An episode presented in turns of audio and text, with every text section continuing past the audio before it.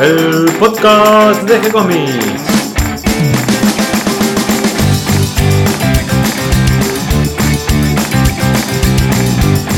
Muy bienvenidos a un nuevo episodio de G-Comics, el podcast donde hablamos de todas las técnicas necesarias para realizar un cómic, cómo dibujar un manga y todo el conocimiento requerido para dibujar esa historieta que tenemos dando vuelta en la cabeza. Mi nombre es Gonzalo García y mi intención y la de todos los que hacemos G-Comics es colaborar con aquellos que estén interesados en avanzar, en progresar, en mejorar en su formación como dibujante de cómics. Y hoy día jueves tenemos un programa especial para ustedes y por suerte me acompaña Cata García. ¿Cómo estás?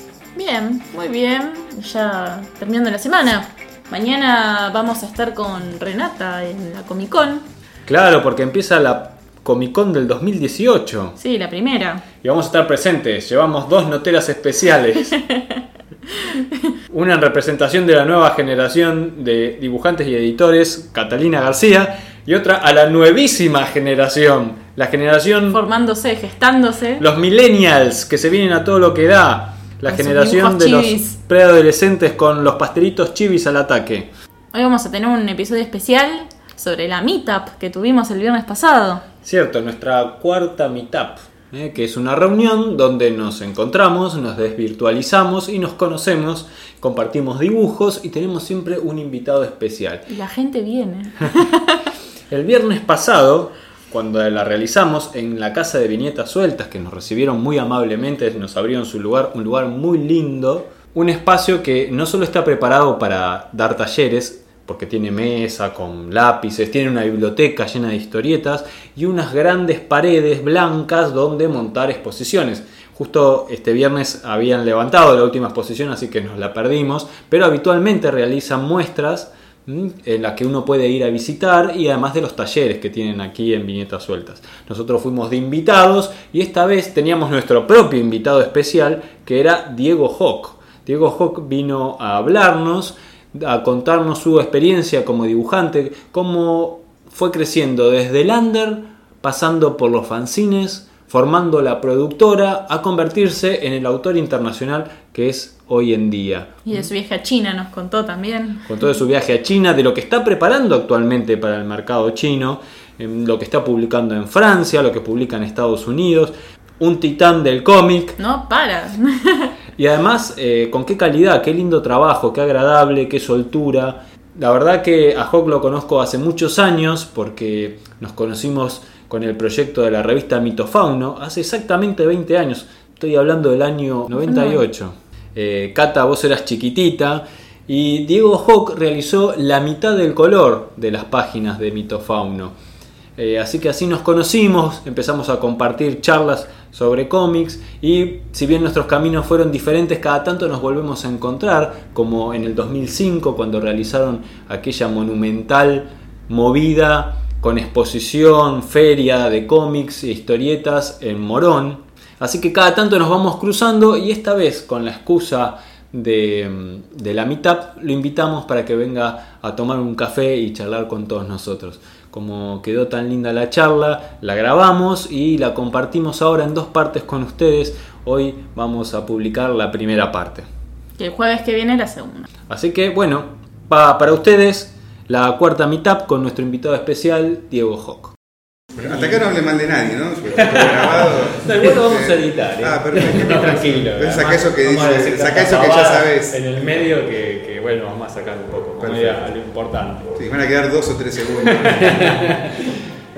Lo, lo interesante de, de este encuentro es que eh, ponemos siempre, además de un invitado especial, como en tu caso, eh, ponemos un tema, un tema sobre la mesa, eh, que la idea acá eh, es que nos cuentes un poco de tu vida, de cómo es que vos llegaste hasta, hasta este lugar donde te encontrás ahora, Acá, no sé, acá ¿dónde mismo, diciendo qué hago acá. Este, eh, pero además también, especialmente haciendo hincapié en este tema de cómo es que vos lograste desde pasar desde lo, lo under, Sí, sí, traje cosas, el sí. camino completo que ahora nos vas a ir contando, eh, hasta después eh, armar la productora y actualmente estar publicando en distintos países.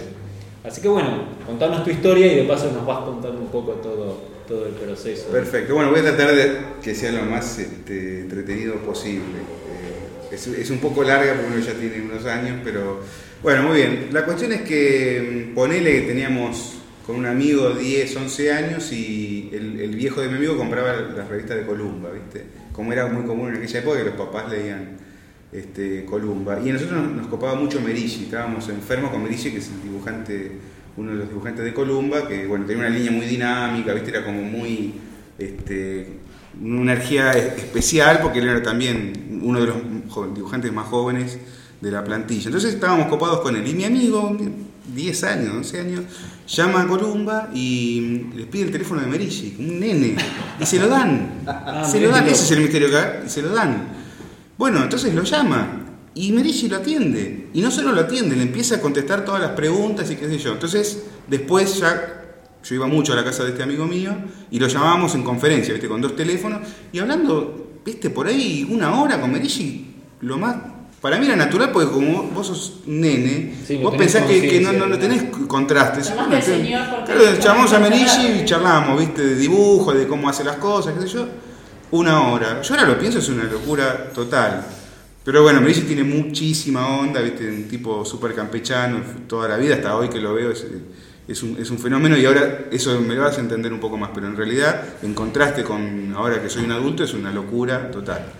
Bueno, la cuestión fue pasando el tiempo y yo seguí en contacto con, con Rubén y, y ya, digamos, ya de adolescente, por ejemplo, nos encontrábamos dos veces por año en Columba, en las oficinas de Columba, entonces yo le llevaba mis mejores dibujos este, y él me hacía como un diagnóstico, íbamos charlando, y eso me venía bárbaro porque como una guía, incluso materiales, viste qué materiales usar, cómo, cómo trabajar. Y él me decía, tráeme lo que estás leyendo ahora. También como que había un intercambio, ¿no? Como que yo le llevaba las revistas del momento, lo que compraban los pibes de mi edad, entonces hay un, un ida y vuelta, yo de paso, imagínate que pude acceder a Columba, al, edificio, viste, una cosa que ahora es medio, se me hace como mítica sí, prácticamente. es porque mítico a esta altura, sí. por una editorial gigantesca que tenía hasta su- llegó a tener sus propios árboles para el papel, o sea, Sí, sí, tenía su propio taller gráfico. exactamente, era, era además... Llegó a viste, cotizar en bolsa incluso. No me digas, eso no sabía. Sí, sí, sí, ah, hay mirá. dibujantes que tienen acción de. Ah, mirá, eso no lo sabía. Pero por ejemplo, viste, tenía oficina, este, la redacción, tenía, cobrabas por otro lado, viste, bueno. Hasta que un día, ya de, más grande, digamos, eh, solicité una entrevista con el jefe de arte, que era Presas, que tipo conocido también, ahora ya falleció. Y bueno, obviamente a instancia de Merigi me lo consiguieron, porque yo no tenía ninguna manera de acceder a eso. Y bueno, la entrevista fue un éxito total porque me mandaron a estudiar. Dijeron, bueno, muy lindo todo, pero bueno, tenés que estudiar. Pero bueno, viste, me atendió bien, vino presas, me, me- me- corregía los dibujos, digamos, viste. Pero muy vos en tu, en tu imaginación, vos pensaste que ya entrabas, Yo un ya publicabas Columba. no tenía ni idea, sí, yo, viste, digo, bueno, me lleva Merigi, ¿qué puede salir mal? Este, al no tener, hasta ahí formalmente no tenía ningún estudio, entonces no tenía tanta conciencia de, de lo que me faltaba eh, para, para ser un profesional, digamos. Pero bueno, estuvo bueno porque ahí tomé más conciencia y me di cuenta que sí, que me tenía que formar, me lo estaban de primera mano, me estaban indicando que tenía que ir a, a- estudiar. Y así fue que me anoté con, el estudio en, en la escuela de Garecochea, en el curso de Oswald. Oswald es un dibujante, me cuesta hablar en tiempo pasado, se nos fue hace poco, digamos. Y un súper dibujante, pero un enorme maestro, una cantera de, de- de sacar dibujantes y, y- por qué no, guionistas. Porque lo que tenía Oswald, en particular, que insistía mucho con la figura del autor, de, de esto, no quedarse solamente con el dibujante, sino ser un relator integral. Y de hecho, muchos compañeros y hasta yo mismo eh, hemos salido escribiendo, ¿viste? Cosas que uno va a ver cómo es el dibujo y terminás este, con una formación mucho más eh, completa, si se quiere, digamos. Eh, y ahí ya sí empezó el tema de, de tener compañeros, de, de- estar en contacto con gente que estaba, que viste, compartía los mismos intereses. Y eso también es como un universo que se, se va expandiendo cada vez más, es como un, viste, eh, más a, esa edad que todos, eh, uno está más, eh, todo es más pregnante, digamos, uno tiene más tiempo y tiene como ahí la, conexión a, a flor de piel y eso se empezó a- a gestar, de, de estar, de, de- tener compañeros, de- además el maestro tenía un método que era, eh, por ejemplo, de, de las historietas que había que hacer de una semana para otra, lo que fuere, se exponían todas de manera pública para todos. Entonces la recorrida que se hacía con el maestro era con todos este, formando parte de ese, de ese manera, una corrección de cada uno con, con ¿Cómo cada se uno. ponían los trabajos sobre la mesa? Todos los trabajos y se comentaban, esto acá, esto allá. Y Oswald además tenía un ojo muy, este, este, ¿cómo te podría decir? Porque él, digamos, él decía, bueno, lo, lo malo ya sale solo, pero también tenemos que buscar lo bueno. Entonces hacía mucho hincapié en eso, pero también tenía que dar aliento a los, a, los que estábamos ahí aprendiendo, digamos, la idea era Bien, ¿y mezclar cuánto- un consejo y... ¿Cuánto tiempo estuviste ahí en, lo- en lo de Oswald? Y ahí estuve cuatro años. Este, en cuatro años que, sí, bueno, aprendí, creo que aprendí un montón. Digamos. Además era muy lindo asistir a las clases. De hecho, había un fenómeno muy extraño, dos fenómenos extraños. Uno es que se pasaban de otro curso de historieta que había, se pasaban al de Oswald. O sea que el aula era muy grande y explotaba. Y los pibes que venían de- del otro curso decían, ah, pero esto es palabras mayores, se venían locos. Y otro fenómeno muy llamativo, que a mí era natural también en aquel momento, pero ahora me doy cuenta que era muy llamativo, que venían exalumnos, tipo ya con barba, digamos, tipo más grande, y por ahí venían a saludar y se hacían dos o tres meses. Pero eso pasó con muchos muchachones ya que ya estaban... ¿Que se dedicaban al dibujo también? Sí, sí, sí. Algunos hasta habían empezado a publicar en Columba, ponele, me me acuerdo de, de un par. Y venían y se venían y se hacían 3, 4 meses de vuelta. Y yo con mucho gusto hubiera, hubiera regresado al, al curso de ojo. Nunca lo hice por falta de tiempo y demás, pero... Como hacer un posgrado, una vez que ya Sí, estabas o porque- eh, porque publicando, así- reafirmado. ¿no? Pero asistir a la clase ya era un placer, porque eh, Oswald tenía una cultura tan vasta que no se reducía solamente al mundo de la historieta, sino que él siempre todo el tiempo era abrir la mente, ¿viste? Y, y hasta por ahí te contaba alguna anécdota personal que también contribuía y tenía un sentido y te... No sé, por ahí un día te leí un poema, por ahí otro día te leí un cuento, este, nunca era igual la clase, pero siempre con un vuelo este, muy importante. Que ahora también, claro, para mí era natural también, pero ahora me doy cuenta que era algo, era cosa seria. Entonces sí, daba, daba gusto. Bien, entonces Hablar siempre con él tus cuatro años ahí estudiando en el taller de Oswald en Exactamente. Y paralelamente, ya haciendo algunos planes con muchachos, viste, de hacer algún fanzine o de hacer alguna historieta. De hecho, hicimos en equipo algunas cosas y ahí ya había el germen de, lo- de todo lo que iba a venir después. Esto de, de compartir con, con- con los otros estudiantes y con compañeros proyectos, ponerlos en común y llevarlos a cabo. Que hasta hoy en día, digamos, lo que es un, eh, por lo menos personalmente, objetivos, los objetivos grupales le ganan por goleada a los objetivos personales.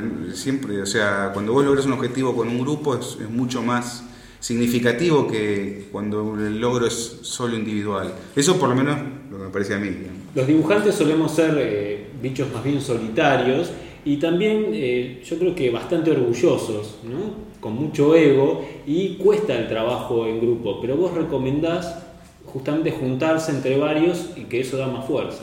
Mirá, ¿Cómo, cómo manejás esa cuestión de, de los, de los egos entre los dibujantes que a veces son tan, tan dañinos? en En realidad, claro, de- lo que pasa es que justamente, eh, justamente te conviene amasarlo el ego y la mejor forma de amasarlo es tener un tipo al lado eh, que vos quieras y o respetes y que te pueda decir algo y vos tomarlo, tomarlo bien y si no empatizás, bueno, no lo tomás capaz, pero si empatizás es un aporte y además eh, hay una energía en el feedback de ida y vuelta que, que solo no lo tenés.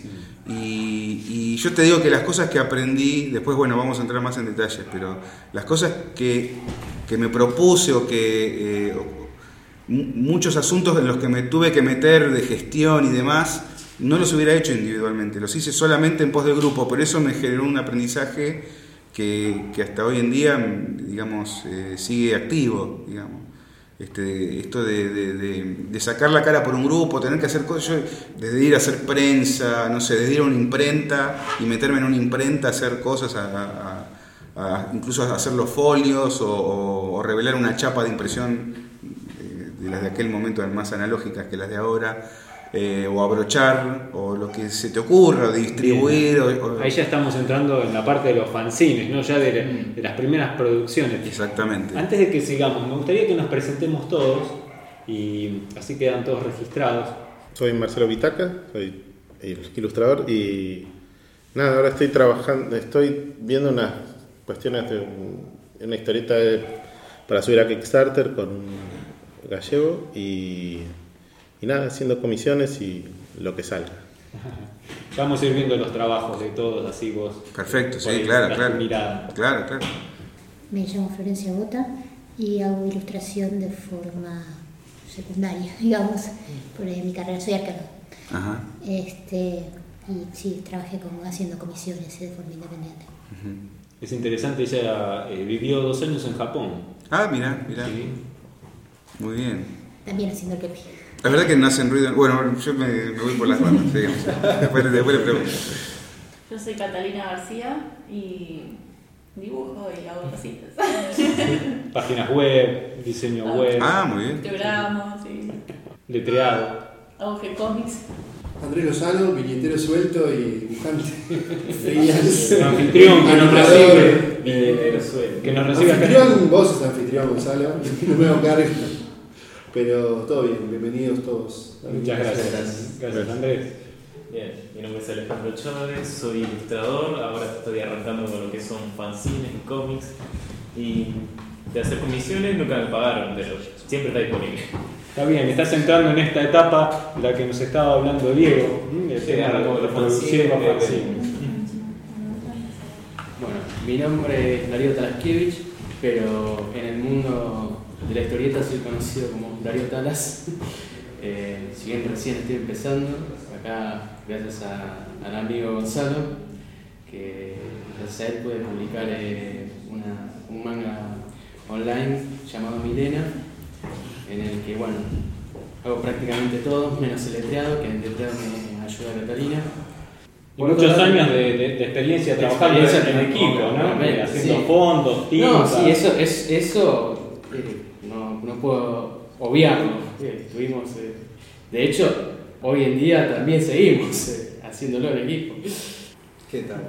Yo soy Lucas, soy diseñador gráfico, trabajo en producción gráfica, eh, soy nuevo en esto, de hecho es la primera vez que vengo en este grupo y la verdad que soy un autodidacta, no, no estudié.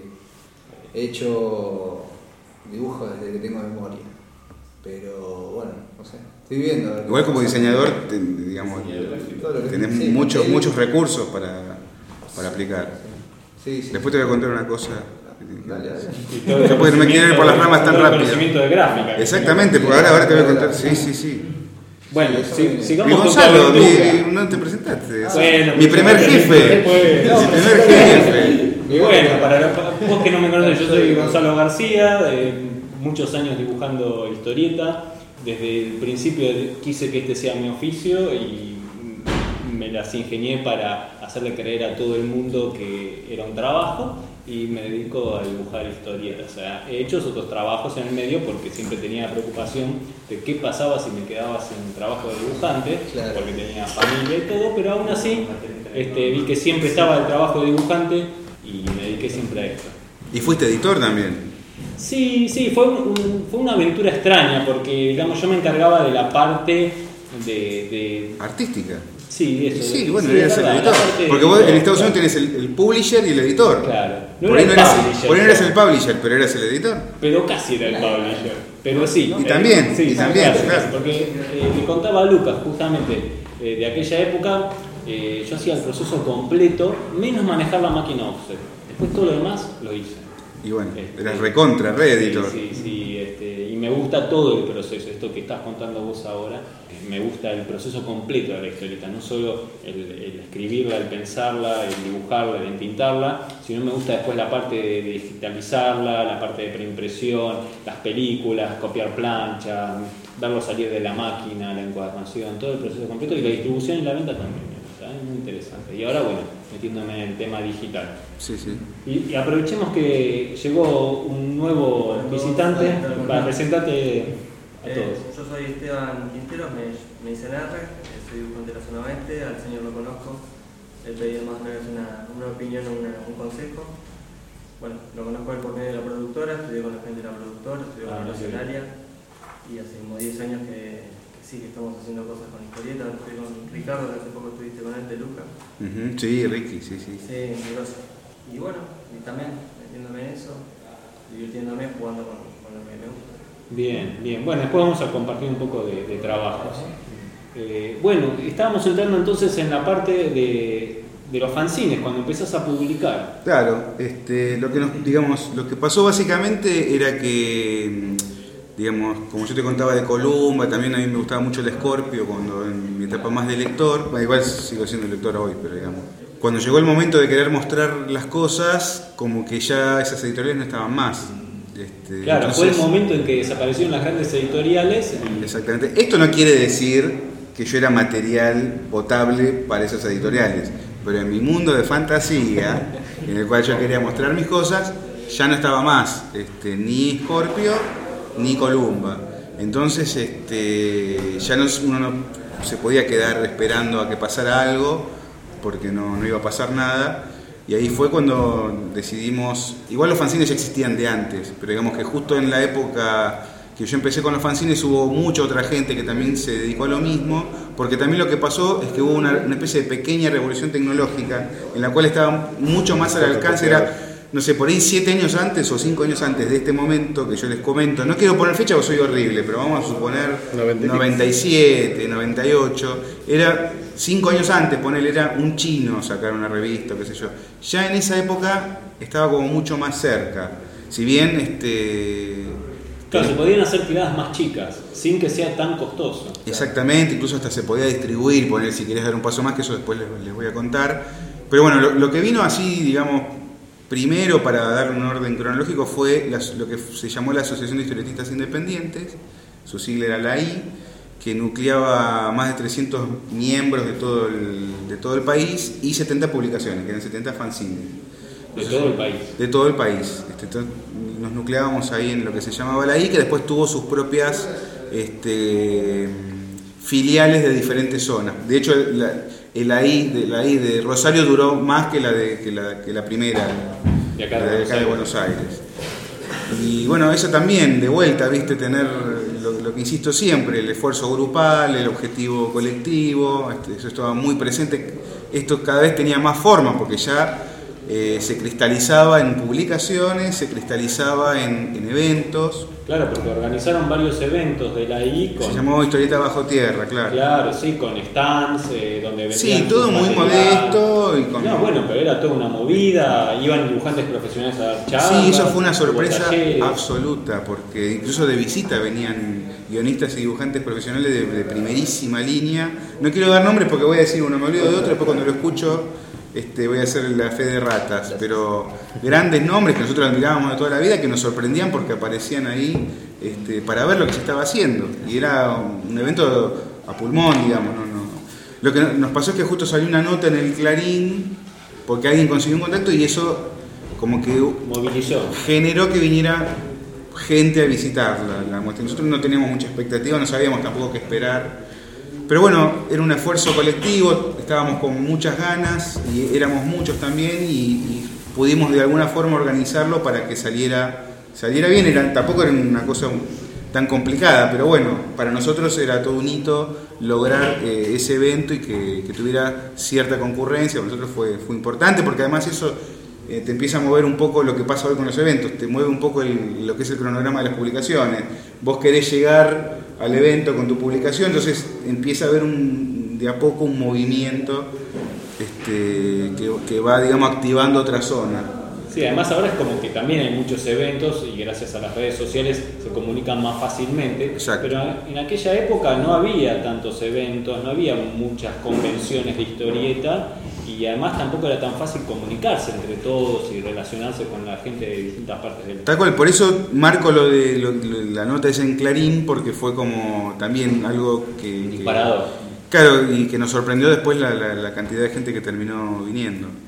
Este, bueno, después eh, el paso siguiente fue la productora, que, que bueno, ¿Cómo es ese, ese, ese paso de, de fanzines a pensar esto de la productora que ya es, una idea distinta, no es simplemente hacer una revista, imprimámosla como podamos y a venderla mano en mano, era otra idea. Nuestra idea era de, de a poco ir profesionalizando todas las áreas, desde el dibujo, el guion y, y después lo que era la parte de edición. Entonces, nuestra intención, porque no- al no tener editor, era reemplazar esa figura, porque no nos quedaba otra, eh, y lo hicimos a través de, un sistema que nosotros llamamos, y llamamos hoy en día el taller. El taller, entre comillas, es compartir con los compañeros todo el proceso creativo, desde la idea hasta las tintas, el rotulado y después la, la edición. Entonces, cada autor en estas reuniones maratónicas que teníamos llevábamos la idea, después el otro paso era el guion. Yo, por ejemplo, del guion tuve que reescribir cinco veces un guion porque no funcionaba, no funcionaba y no despegaba, y hubo que hacerlo cinco veces y, se hacía. La última palabra la tenía el autor, pero vos tenías en el comité, todos ¿Cuántos veían, y éramos comité? más o menos promedio 12. Ah, bastante. Sí, sí, Era- sí. Era los caballeros de la mesa redonda. Sí, sí, además se leía el guion en voz alta, que ya eso es un aprendizaje en sí mismo, leer el guion en voz alta, ponerlo en común. Bueno, y después había una devolución, cada integrante estaba obligado a dar una devolución eh, sobre, sobre lo que se había visto. Eh, yo me acuerdo mucho de las de guion porque a mí me interesaba muchísimo, pero también había de dibujo, de, los lápices, de las tintas, y ahí, bueno, también es- vas amasando el ego también.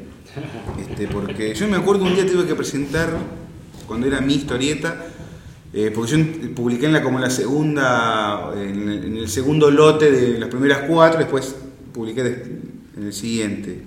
Los nervios que tenía cuando tenía. Yo ya era un semiadulto, era un joven, digamos, ya era un hombre. Pero los nervios que tuve ese día que tenía que llevar a presentar la idea, defenderla, digamos, entre comillas, este, me acuerdo que tenía unos nervios eh, como si fuera a dar un, ¿viste? un examen en la facultad. Pero bueno, no, éramos, eh, había mucho respeto, mucho, muchísimo cariño y la verdad que se disfrutaba y se aprendía horrores. Porque obviamente había muchachos por ahí que sabían más de guion, muchachos que sabían más de dibujo, pero vos te llevabas un panorama muy completo de, de- de- de la idea que podía generar, incluso como lector, porque tenías un rebote de gente que estaba eh, interesada en el laburo porque era de la productora, pero a la vez también vos le estás leyendo un guion a otro tipo, lo estás convenciendo o no convenciendo de... Y además aportando soluciones, porque no solamente, viste, Eh, no, no era Sí, no, destructivo. no solo era la crítica, sino Exacto, era, era vamos a solucionar, esto es nuestro, o sea, esto es nuestro, vamos a, a solucionarlo. Y en, en la solución también vas eh, generando mucho aprendizaje. Y es un- es- me atrevo humildemente a recomendarlo porque eh, es, es muy rico. Lo que hemos aprendido, además nos divertíamos, ¿viste? Porque leyendo el guion, haciendo la, la, la- la- la pantonima de, por ahí de, de- de alguna... De lo que no se entendía. De, no se entendía, alguna escena, ¿viste? Ese ida y vuelta, era, era, éramos muy jóvenes, teníamos mucho tiempo, por supuesto, este, pero era muy disfrutable porque se aprendía muchísimo. Y además te daba la seguridad, yo tenía plena seguridad de que si pasaba el taller, y te digo que hoy en día este, el estándar que nosotros generamos con ese taller, después te ayuda mucho a enfrentar el mundo profesional. Este, yo creo que hoy, hace- después les voy a contar, porque tenía un laburo muy importante para, para China que estoy haciendo en este preciso momento,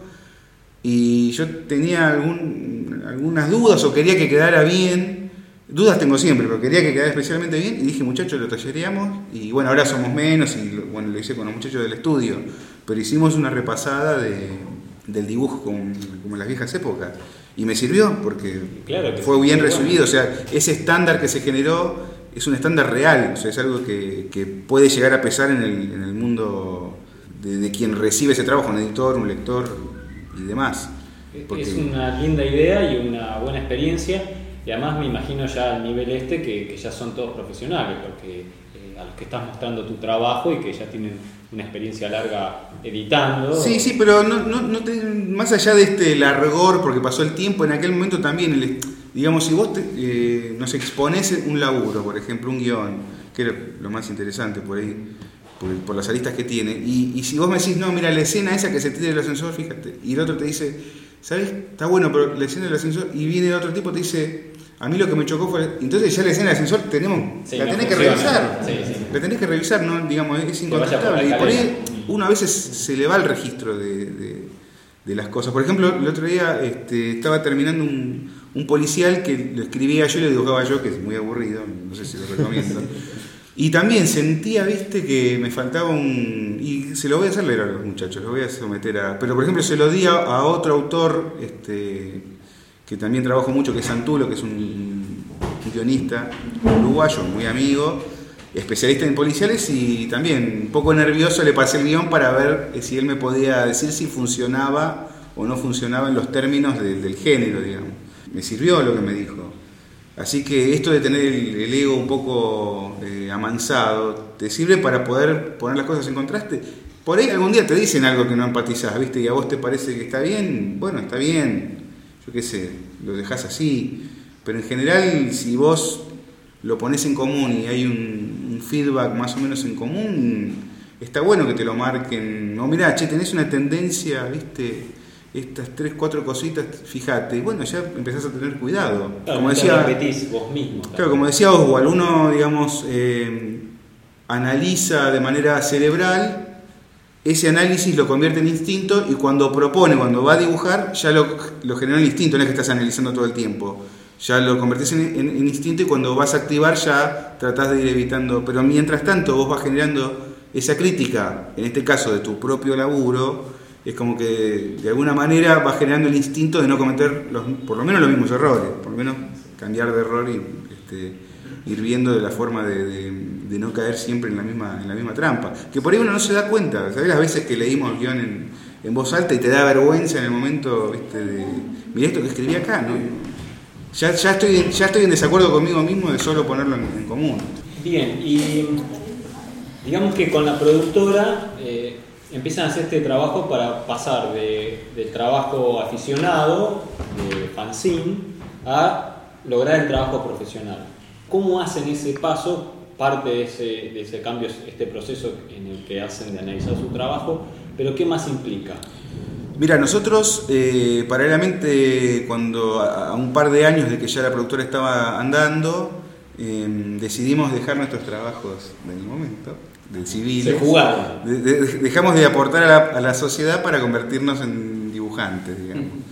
Y entonces, bueno, tomamos la decisión de cada uno dejar su, su laburo y fundar o fundir un estudio. Eh, bueno, uno era camionero, el otro era procurador, este, yo laboraba en un estacionamiento, bueno. Que Movida. Nosotros en, en- en paralelo hacíamos la, la- la productora, era algo muy demandante, porque la productora encima tenía mucha gestión, digamos. Eh, yo creo que los de nuestra generación, dibujantes, le hemos sumado la gestión, eh, porque generaciones anteriores no, tenían por qué enchastrarse en una imprenta, porque ya estaba todo caminando. Mal, bien, regular, a nosotros nos tocó el tema este de, gestionar, que después nos sirvió para, para muchas otras cosas. Por ejemplo, yo creo que hasta en Viñetas Sueltas, que estamos acá en la casa, todo ese tema de gestión, nosotros nunca le sacamos el- la cola a la jeringa, como se dice.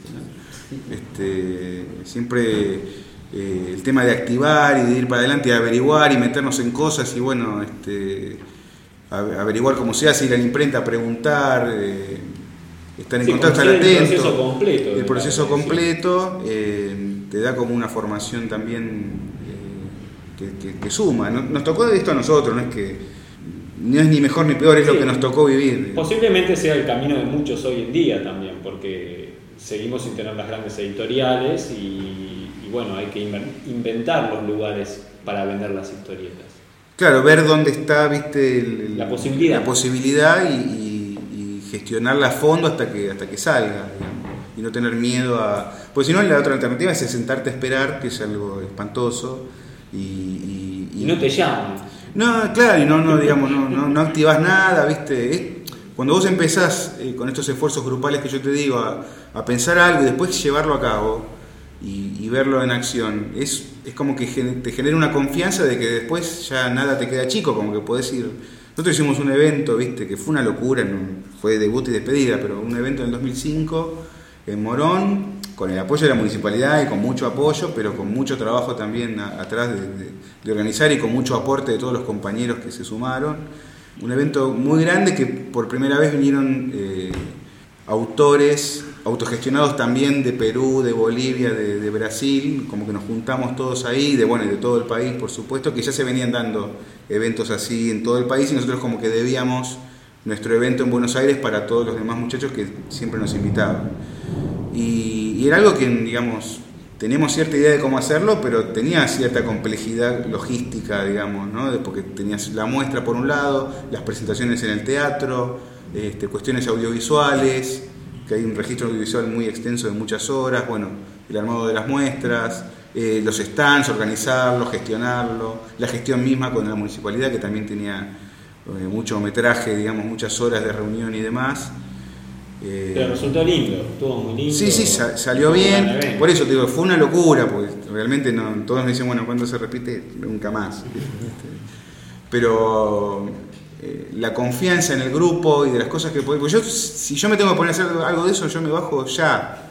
¿Entendés? Si tengo que ir solo. Pero como iba con el grupo, eh, a mí me tocó curar la muestra, eran 200 originales. Imagínate que era un quilombo. También ya había mail en aquella época y demás, pero hubo que retirarlos, hacer el seguro para cada uno, después devolverlo, etcétera. Yo no- me decís, hoy armo una muestra, no puedo armar un asado, no una muestra, pero en aquel momento el, el grupo te llevaba a, a meterte en cosas y a, y a generar eh, un aporte por ahí de cosas que por ahí solo no, no te hubieras dedicado a hacer. Este, así que bueno, eh, siempre esta cuestión gregaria está presente, digamos, y te va llevando a, a- disparar para adelante, digamos. La- lo que vos me decías de la conversión a, a profesional, a nosotros nos pasó así, dejamos todos los laburos también por esta confianza que teníamos en el grupo y bueno, conseguimos una oficinita muy chiquita que muy gentilmente nos, nos cedieron y ahí estuvimos un año eh, cagándonos de hambre, pero muy contentos, muy, este, muy gracioso todo. Hasta que bueno, empezó un conocido, un, un- un amigo, bueno, antes había pasado lo de, lo de no lo cuento porque no era la experiencia grupal de No, la no, no, productora. En el medio... Este, bueno, fue un, primer laburo. para mí fue un primer laburo profesional, Profesional, exactamente, laburando para, con fecha de entrega, con un este, remunerado, ¿viste? que tenía que quedar bien, que salía impreso en, en todos los kioscos, este, con la responsabilidad del- de, de hacerlo bien, digamos. este, muy buen jefe, fuiste quedó un- muy bien tu trabajo. un excelente jefe. Yo me acuerdo, nunca me voy a olvidar, que yo era bastante metido y te había pedido el guion de la historieta porque quería ver los climas, no sé, cosas ¿viste? de metido, para el tema del color. Y vos me, me pasaste el guion y me dijiste, bueno, pero decime qué pensás, qué te parece. Como yo no me podía quedar callado, tenía opiniones de- para una escena, bueno, entonces, pero vos cómo lo harías, qué sé yo, y yo me acuerdo que hice... Y, y al final eso, ese ida y vuelta quedó y yo me sigo acordando que vos nos dabas cabida, digamos, yo era el colorista, tranquilamente no tiene ni por qué leer el guion o en todo caso por qué opinar de absolutamente nada, pero bueno, se- este se generaba este espacio también de ida y vuelta, este, que yo ya estaba medio acostumbrado, entonces por eso también este, me tomaba la libertad de opinar, porque además era muy joven, este, entonces tenía ese hábito de, en un grupo por ahí poner cosas en, en común. Bueno, la cuestión es que por un, este, un amigo, un conocido de La Plata, que es Eduardo Karakachov, que también fue una especie de primer jefe también para nosotros, este, empezamos a, publicar en España lo que, digamos, el mundo de la ilustra- ilustración infantil para grandes editoriales de allá.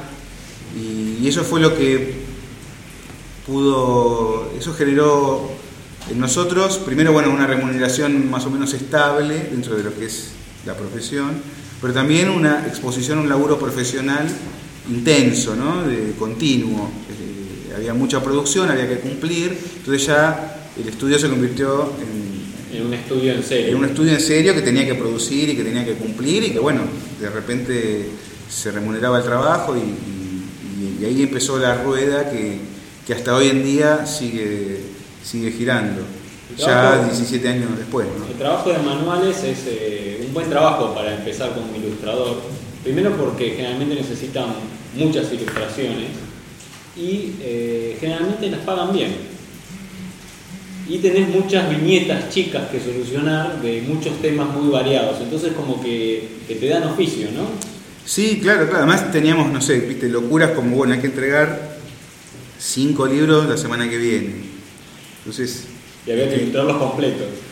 Exacto, y eso nos ayudó también. Igual nosotros como ya veníamos trabajando juntos desde la productora, por ahí menos intensamente a nivel tiempos, pero sí con cierto gimnasia de ida y vuelta, este, hacíamos el, laburo en equipo que era combinar los rubros de lo que se llama lápiz, tinta, color, etcétera. Entonces esa rueda nos permitía a nosotros cumplir con el trabajo, que es algo que hasta hoy en día, digamos, nos caracteriza en lo que es el trabajo profesional.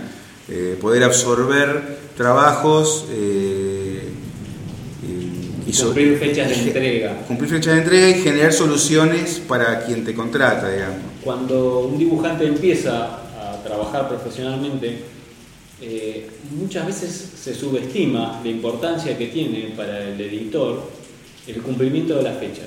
A veces es más importante, te diría que casi siempre, es más importante eh, cumplir la fecha y sacrificar un poco la calidad que no cumplir la fecha y entregar un trabajo de calidad mejor.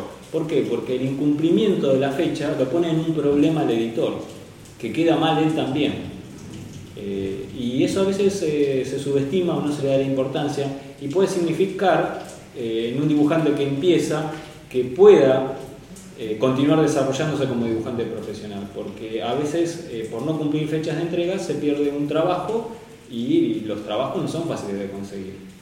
Y a veces se pierden oportunidades muy importantes. Estoy totalmente de acuerdo. O sea, las fechas son fundamentales porque además es un compromiso que vos asumís. Es como, ¿me entendés? El, mecánico. Bueno, ¿cuándo va a estar el auto? Mañana a las 6 de la tarde. Vos vas, no está el auto y vos ya habías planeado. ya- entonces, ese tipo ya no te sirve, digamos. Con el dibujo es lo mismo. Los tipos tienen fechas, tienen que entrar, tienen que entrar en imprenta. Este, como todo laburo que vos tenés que cumplir, eh, el Claro, plomero lo llamás para que venga, tiene que venir el día que vos, vos lo estás esperando, te tomaste el día de laburo porque tenés que instalar el calefón, lo que sea, tiene que venir, no viene y te genera un problema. El dibujante es lo mismo. Si está en una cadena de, de producción, este, les corta el mambo y además es una imagen profesional pésima. Este, vos tenés que llegar a, a la fecha y, y- y con la mejor calidad posible. Y eso eh, en eso nos educó Eduardo. Igual nosotros ya estábamos bastante, o sea, no tuvimos problemas en ese sentido. Lo estábamos bien eh, amansaditos en ese sentido porque además teníamos que hacer funcionar el estudio. Entonces vos no podés darte el lujo de mancarte en, en el primer o en el segundo trabajo porque eh, es como dice Gonzalo, vos las oportunidades tenés que aprovecharlas al máximo siempre y estar siempre listo como, como un jugador de fútbol, ¿viste? No puedes decir, no, ah, no, bueno, hoy me tocó entrar el 9, pero no, no voy a cabecear porque tengo un problema en la cabeza. No, vos tenés que entrar listo para, para cumplir con todo lo, que se te pide. Bueno, eso, eso nos, permitió, durante muchos años trabajamos para, para España y nos permitió sostener el estudio. Eh, además también con muy buena gente, ¿viste? muy buena onda. De hecho, con Eduardo están- nos vemos hoy día y es un tipo muy gracioso, o sea, como quedó un recuerdo con muchísimo cariño de los, de los dos lados porque, eh, bueno, imagínate que en el correr de los años hemos vivido algunas situaciones insólitas como jornadas de laburo, esto igual no lo recomiendo y fue una sola vez, una jornada de laburo de 36 horas, en la cual la gente se le cortaba la térmica, ¿viste? Este, bueno, cosas que uno ahora recuerda con, con una sonrisa. Y, pero bueno, eso nos permitió generar un, un nivel profesional en el comportamiento. Digamos, vos primero te tenés que creer vos mismo que sos un profesional y el comportamiento profesional tiene estas características. Después, bueno, como artista irás mejorando en la medida que puedas o, que puedas estudiar o que puedas avanzar. Pero está también esta otra vereda profesional que es la que te hace eh, generar oportunidades y aprovecharlas, digamos. Porque Claro. después no, no sirve vos que seas un... Hay miles de grandes artistas que se mancaron por no poder responder de manera profesional. Está lleno. Y de artistas eh, mediocres, como uno que está acá, pero que profesionalmente sabe Cumple. hacer cumple y sabe hacer funcionar. Es fundamental. Es así. Es un consejo medio gris, digamos, no es, Pero es, no claro, es muy lírico, es- pero es algo que hay que entender. profesional es eso, es cumplir las fechas de entrega. Pueden preguntar, ¿eh? O sea, no, eh, no hay problema, no es un diálogo que estoy haciendo yo con, con Diego, así que si surgen eh, consultas, ideas o algo para meter en el medio que quieran decir, un chiste, pueden hacerlo también, no hay problema. Perfecto. Yo llegué a la conclusión de que hay que ser cara dura para ser dibujante. Y hay que Está ser, bien, ¿no? sí. Lo que pasa es que pasaba lo siguiente, yo te digo que me he peleado con clientes, he pasado por supuestos, he sido caradura, cosas que no tienen que ver con mi personalidad para nada, yo no puedo vender este, Coca-Cola en el desierto, ¿viste? No, no, no, soy vendedor, pero como estaba en la revista de la productora tenía que salir a vender. Eh, no, soy pésimo para los trámites, como había que hacer trámites para la productora, iba y hacía trámite. Eh, y, lo mismo con el estudio, ¿viste?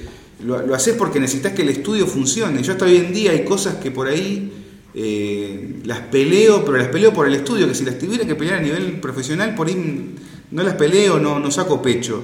Pero esto de, de- de vos tenés el estudio y tiene que salir adelante porque es, eh, es generar y aprovechar oportunidades todo el tiempo.